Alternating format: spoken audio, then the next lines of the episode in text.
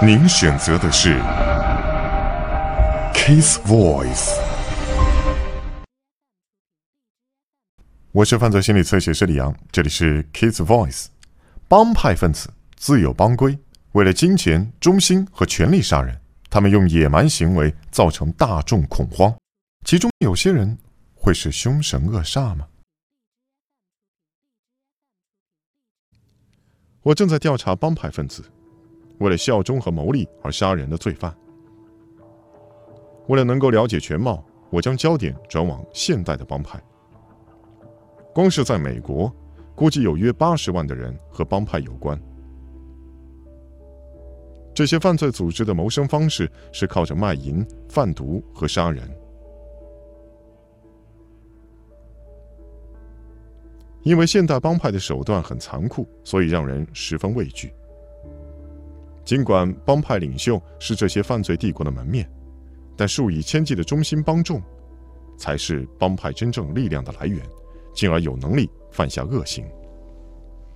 好比伊斯梅西斯尼罗斯，此人无所不用其极，只为证明自己忠心耿耿。二零零二年，维州费尔法克斯郡。十六岁的布兰达帕斯属于致命的街头帮派 MS 幺三，他违反了紧闭口风的帮规，他成为警察的线民，透露 MS 幺三最滴水不漏的秘密、抢案的细节、毒品网络以及谋杀。他知道，如果被发现，处罚就是死。我能雇佣 MS 帮派的人杀人吗？可以，他们来者不拒，在帮派里有钱就能使鬼推磨。一年后，布兰达帕斯被人发现沉尸在深南多河岸，他身中多刀，凶手是一组 MS 幺三的刺客，包括布兰达的密友之一，二十四岁的伊斯梅西斯尼罗斯。M.S. 幺三这类帮派需要严守帮规，大相径庭于传统的社会道德观。就算布兰达帕斯是伊斯梅的朋友，因为他背叛帮规，他杀起他来毫不迟疑。透过追踪伊斯梅西斯尼罗斯的暴行，我们开始了解帮派如何将其成员转变成残忍的谋杀犯。一九九零年代。伊斯梅西斯尼罗斯和母亲从墨西哥搬来美国。他们家很穷，伊斯梅也不会讲英文。他在十几岁时被招募进 MS 幺三，其为邪恶的萨尔瓦多街头帮派，在北美洲和中美洲成员超过六万。他们涉及毒品、走私、卖淫、抢劫和谋杀。西斯尼罗斯在这儿找到了归属感。在一九九九年，他在二十岁时，为了证明对 MS 幺三的忠心，用刀捅了一个对敌帮派的成员。对伊斯梅西斯尼罗斯来说，帮派给了他前所未有的东西：归属感、保护和家的感觉。拿刀捅人，证明了他为了保护这个家，将是赴汤蹈火，在所不辞。未来的暴力行为已是定局。二零零三年，帮派成员布兰达帕斯和警方合作已经一年。他供出的资讯会让 MS 幺三的头目因谋杀罪入狱。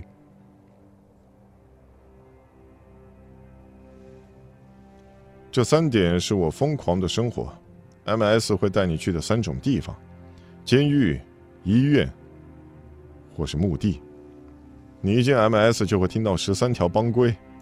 首先就是要你加以遵守，要把这些规定当成金科玉律。二零零三年七月十二日，在费尔法克斯郡的一个旅馆房间，M.S. 幺三的成员碰面，要决定如何发落布兰达帕斯。他们同意，他非死不可。隔天早上，西斯尼罗斯和一群帮众邀帕斯到深南多河岸钓鱼。没想到他朋友这会儿要当刺客。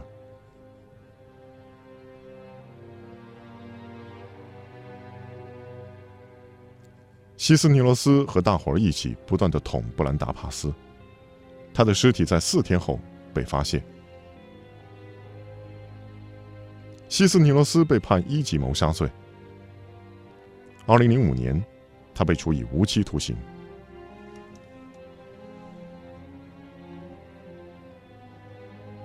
布兰达帕斯谋杀案背后的动机常见于帮派世界，也就是报复。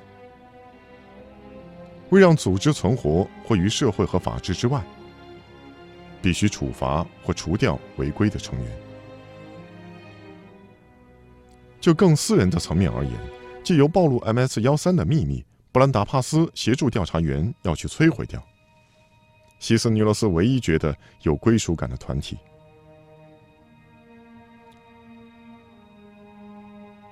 我正在调查帮派。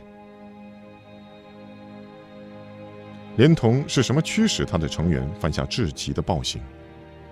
在每个帮派的中心，都自有一套要奉行不渝的行为规范。在极端的案例中，这种死忠感强烈到该群体不只是帮派，更形同教派。一九七二年八月二十日，墨西哥，上帝羔羊教会的领袖厄维拉贝伦。派了一个任务给三个信徒，去谋杀他的亲哥哥乔尔，其为敌对教派的领袖。他听到消息，他哥哥已被枪杀。对厄维拉贝伦以及其他的会众而言，这起谋杀得到了上帝的赦免。在为期七年中，拉贝伦及其信众利用勒索、暴力和谋杀。把教会打造成了有利可图的犯罪帝国。就某种意义来说，教派提供和帮派一样的结构，一群人接受了同样的行为规范。厄维拉贝伦只需要说服教会成员，暴力等被传统社会视为犯罪的行为，在他们的教派内是完全不打紧的。一九二五年。厄维拉贝伦是第九个孩子，出生于信奉摩门教、一夫多妻的家庭。他们住在墨西哥，逃避美国的法律。厄维的父亲创立自己的宗教社群，自称具有神秘的神力。厄维相信自己有朝一日将继承父亲的神性和权威，但父亲临终前把教会托付给厄维的哥哥乔尔。厄维万念俱灰。他在十几岁时负责招募新的信徒，但却找不到人前来加入。沮丧的厄维反抗教会，被逐出门户。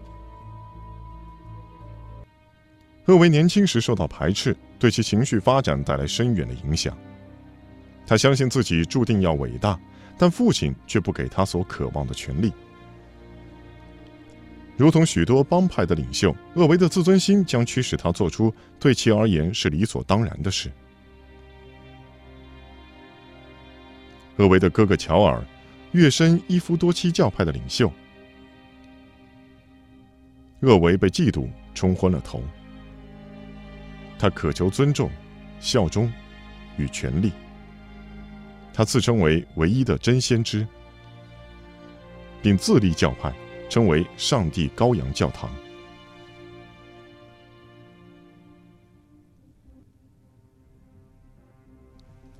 厄维和最死忠的成员为让他人加入而不择手段，他们决心聚集更多的信徒和金钱。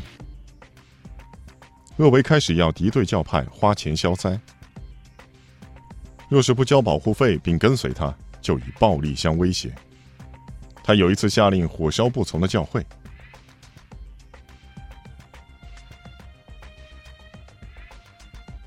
该攻击造成两死十三伤。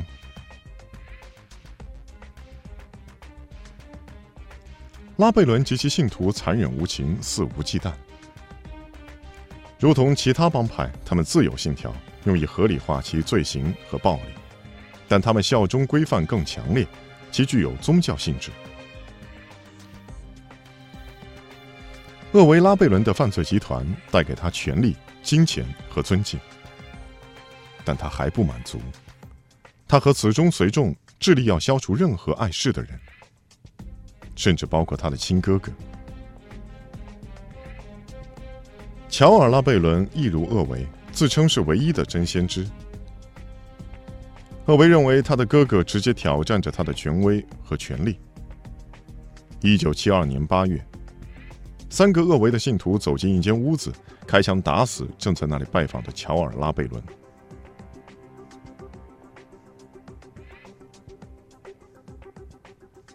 尽管拉贝伦一帮人以血腥手段相逼，依然有一名摩门教徒不用厄维的威胁和要求，依然有一名摩门教徒不甩厄维的威胁和要求，其为受敬重的一夫多妻教派领袖鲁隆欧瑞医师。欧瑞在盐湖城、蒙大拿和墨西哥拥有两千名忠实信徒，在厄维眼里，他是极大的威胁。一九七七年，盐湖城，两名女子不动声色走进欧瑞医师的办公室，将其枪杀。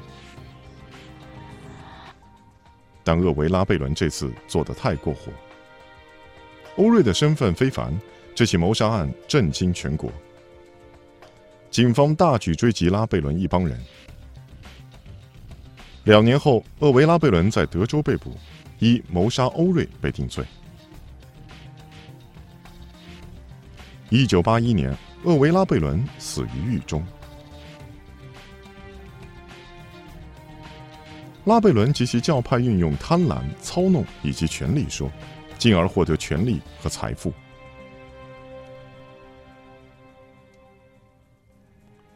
效忠、尊敬、金钱，参加帮派似乎是解决人们基本需求的捷径，而代价就是要盲从违法的规范。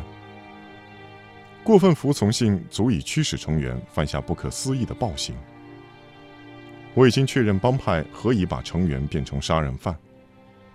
我将继续研究其令人发指的行为，务求了解这些凶神恶煞。我是犯罪心理测写师李阳，这里是 Case Voice。你可以在新浪微博、微信公众号搜索“侧写师李阳”，也可以在你所在的视频网站或者是网络电台的频道进行订阅，那么可以关注到我们最新的更新。感谢你的关注，谢谢。